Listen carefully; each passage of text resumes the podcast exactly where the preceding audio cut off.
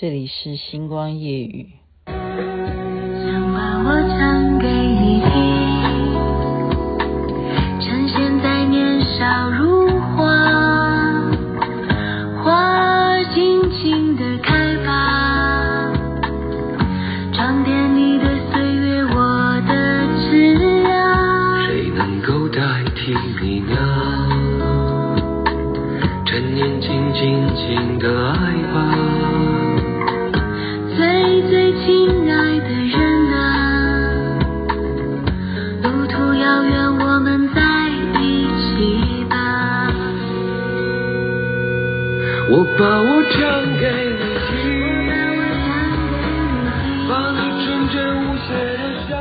把我唱给你听，老狼和王青所演唱的，这去年非常火的歌。您现在听的是《星光夜雨》徐雅琪，你有没有觉得今天的月亮啊？我刚刚在赏月，哇，好大啊！所以为什么说初十六的月亮才是真正的又大又圆？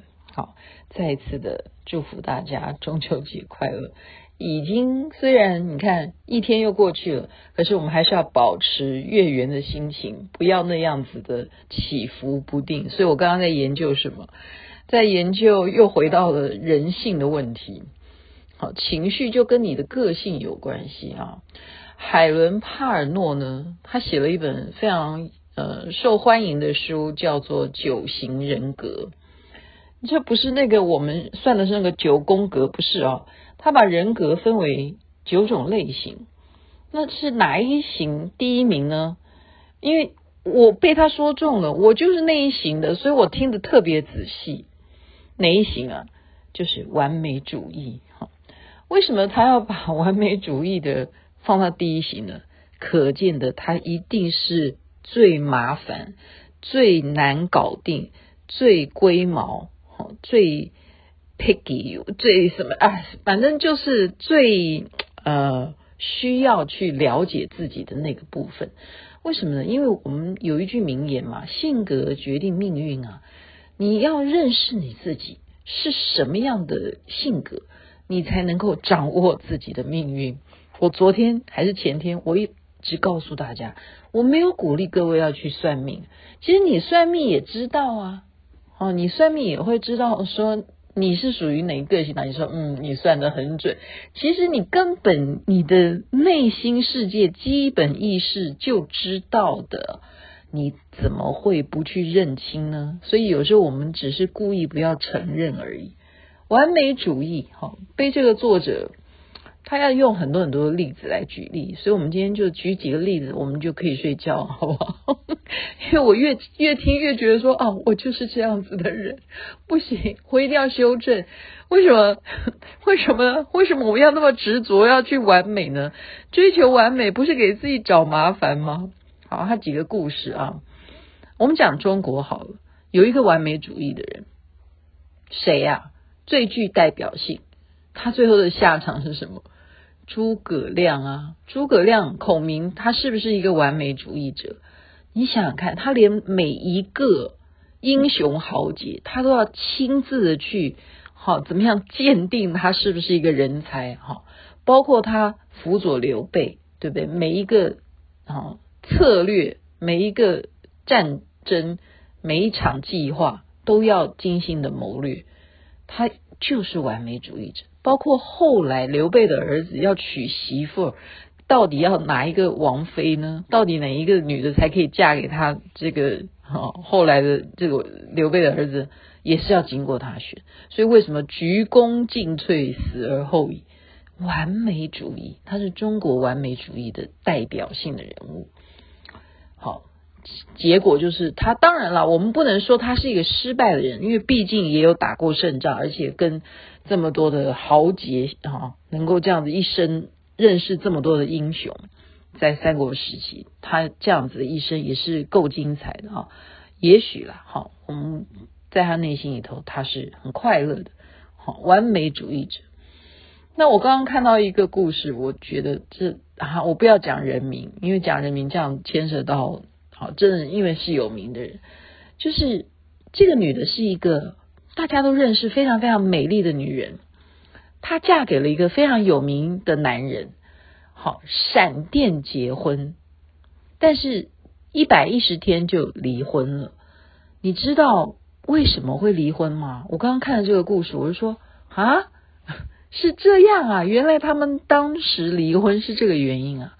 就是因为这女的太美了嘛，然后男的娶了她，对不对？很骄傲，嗯，你看我娶了最漂亮的女人，但是一百一十天的时候离的原因是因为这个女的在上洗手间的时候没有把门关起来，好，因为已经结婚了嘛，你会不会这样子？你会不会这样？我现在反问你，你会不会这样？哈，就是你在家里头。你上厕所呢？觉得这是我们自己的家了嘛？他上厕所没有关门，然后被他这个先生看到了他在便秘的状态，这个就崩溃了。你这样懂吧？就离婚了。就是你在我心目中，你应该是完美的。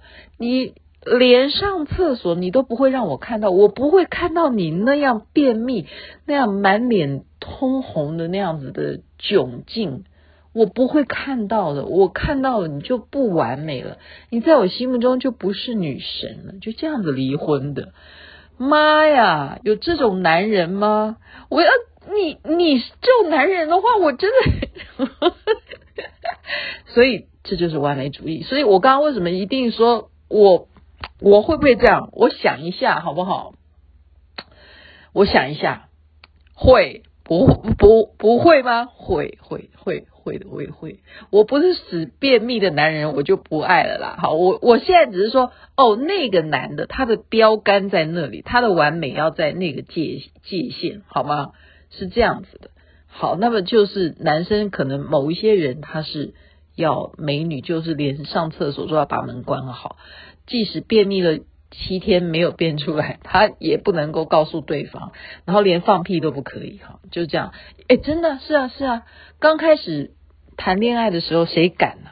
你一肚子胀气，你敢在对方面前放屁吗？不敢的，对不对？男的不敢，女的也不敢的，对不对？你就像是啊，我们以前讲说上洗手间，你知道吗？我们女生一个礼貌啊。好，尤其是这是日本人的教法。你去洗手间，如果跟同样的人一起去去洗手间的话，你会用什么来代替你的 流水声呢？也就是你立刻冲马桶，立刻冲马桶，就赶快在那个时间去上厕所，就不会有声音了。这样就大家听不出你到底是有憋了多久的 厕所没上，这是这是一样的哈。是一样道理，所以这个完美主义者，他其实呢，就是他个性上面，他有一个标杆在那边。那这个东西呢，其实是缺点吗？未必，因为很多世界上有名成功的人，他们就是完美主义者。但你要注意了，如果这样子的人是你的上司的话，其实你会比较痛苦。那么你是下属是完美主义的话，那真的恭喜你的上司！你的上司真的是太幸福了，因为有你这样完美主义的下属，你什么事情都会做到最完美。你的上司呢，就会躺在那边赚钱，多好！好，然后还有另外一个故事，嗯、是一个牧羊人，他这好像真的是一本书哦，就是一个牧羊年轻人，他在树底下做梦。他做的梦是做到什么梦？他梦见金字塔下面有宝藏，所以他梦醒来之后呢，他就要按照他这个梦去执行这一个梦想。因为既然有宝藏的话，他本来的羊呢，他就把它给卖掉啊，然后就开始要去旅行，要到他梦到的那个金字塔，要看看宝藏是不是在那里。可是这个途中啊，他却遇到了相当多的灾难啊。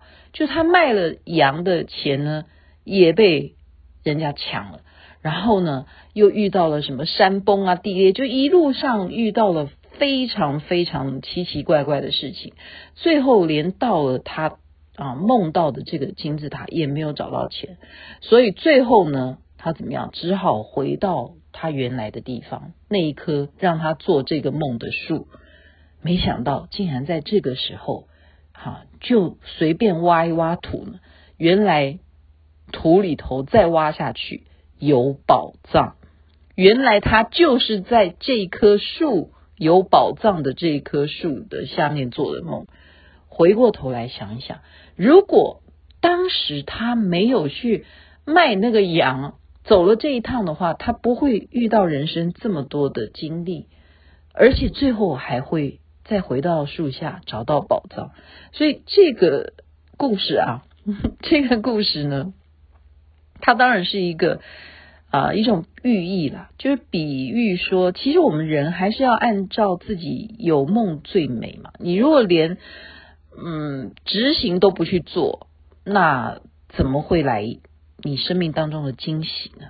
好，所以其实完美主义者也就在这个部分，他会因为他有那个梦，他觉得我可以做到那个标杆，所以他特别的执着。但是也有可能这个执念会。